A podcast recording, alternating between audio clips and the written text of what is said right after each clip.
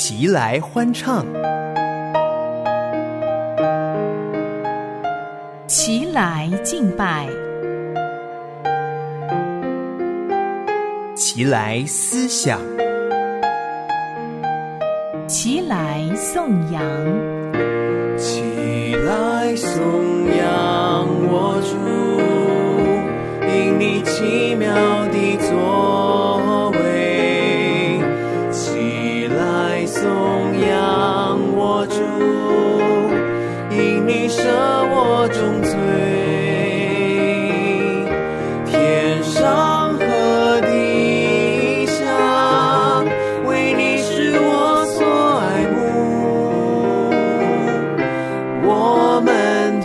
心敬拜，荣耀你，齐声赞美。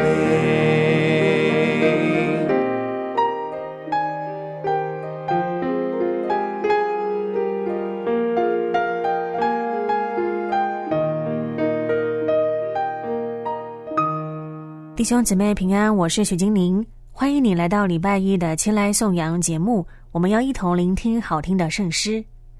感谢主，音乐是神所赐给人敬拜的方式之一，并且歌词更能够帮助我们认识、加深印象。什么印象呢？对神话语的印象，对神话语的真理到底是什么？使我们不论在什么样的处境，都能够歌唱赞美、思想他的名。马上进入今天的生命之歌栏目，精灵就要与您透过一首百年前的传统圣诗，思想神话语的意涵，还有当中的美好。生命之歌，跨越年代的隔阂，超越人心的干涸。因为生命是如此独一无二，诗歌是如此有力感人。一同聆听《生命之歌》。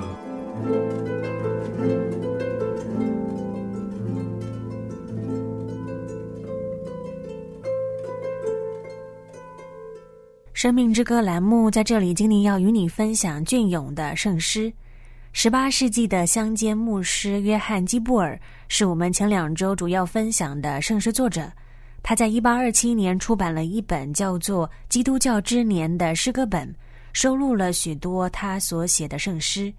其中有一首最知名的诗歌，就叫做《我灵之光歌》，摘取自约翰基布尔一八二零年所作的长诗《夜晚》。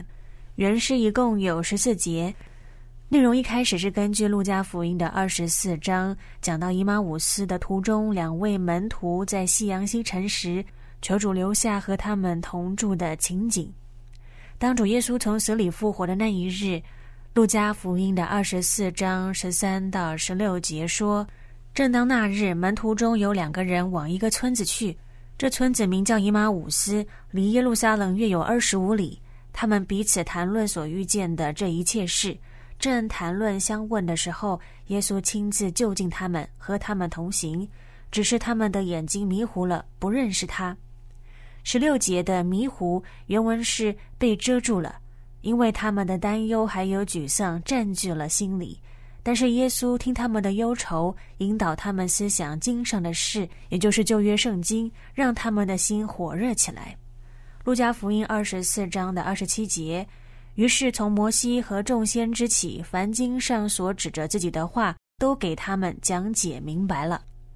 不仅如此，两个人还极力邀请耶稣留下来共享晚餐，尽管他们这个时候还是没有认出耶稣来。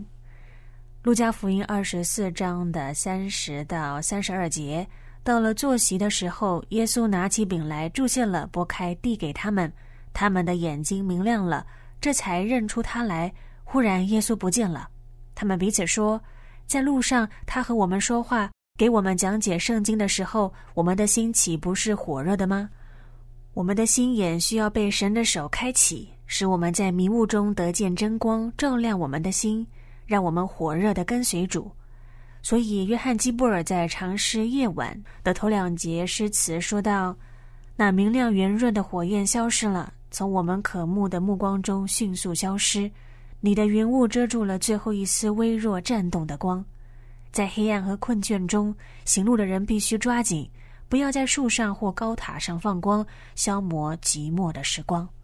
因此，当我们再来看这首十四节长诗中摘录的内容，也就是《我灵之光歌》，也就更可以思想我们需要被神的灵光照耀的重要性了。让我把待会儿您会听到的第一、二、三、五、六节的歌词中文念给你听。亲爱救主，我灵魂之光，你若在身旁，就不是黑夜。哦，人间事物如云雾，似乎把你藏起来，使仆人看不见。当温柔的露珠温柔地沉睡，我疲倦的双眼轻轻垂下。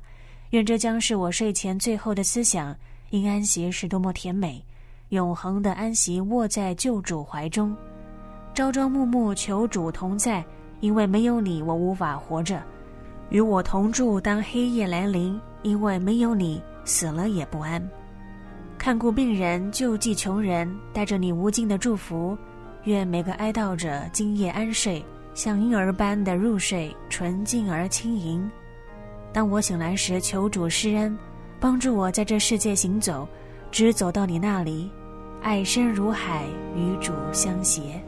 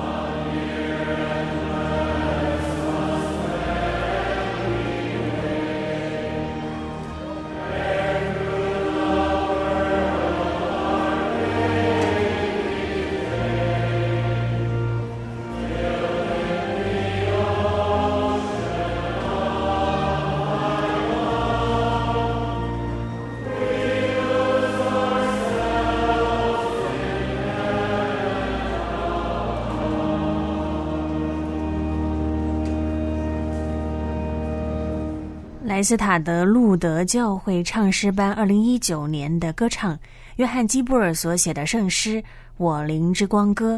这首诗歌是根据路加福音往以马五斯路上发生的事情所写的诗。这段记载在路加福音第二十四章的故事，被形容为世上最美丽的故事。不仅仅是因为它是真实的，还是发生在两个如同你和我这样平凡的人身上。从耶路撒冷的山丘向下走，往西边会到达一个小村庄，叫做伊马伍斯。往伊马伍斯的路是一条布满灰尘、二十五里长的道路，而这两位门徒在这条路上经历了五个阶段，也显出了我们每个人都在这五个阶段的某一点上。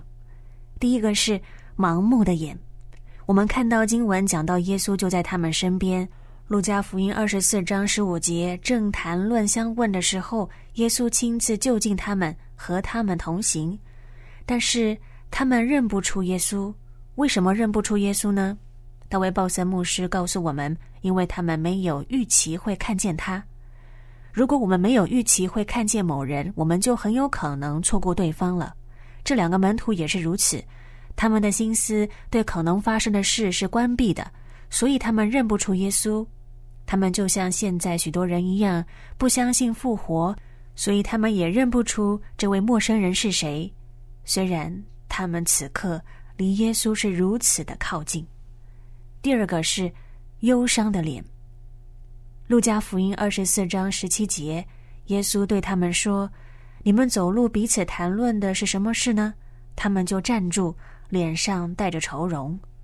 接下来的经文是门徒告诉耶稣，他们谈论的事情是如何的让他们感到忧伤。他们失去了见过最好的人，一个伟大的先知过世了。失去这位先知就像是失去朋友般悲痛，况且还是在他三十三岁这么年轻的时候，而且这人不是死于意外，是遭到司法的谋杀。杀他的不是强盗，是他们犹太人受尊敬的领袖、祭司和官长。虽然他们曾经燃起一线希望，因为他曾说第三天会回来，可是，一些妇女发现他的身体不见了，于是他们对于未来的希望再次破灭。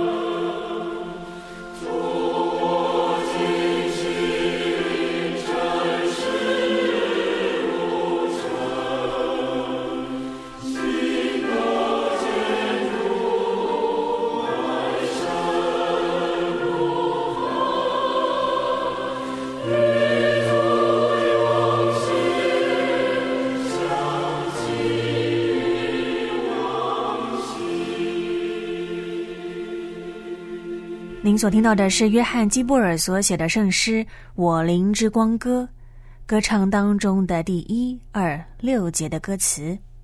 我们前面说到，往伊马五斯路上的这两位门徒，他们经历了五个阶段：第一个是盲目的眼，第二个是忧伤的脸，第三个则是迟钝的灵。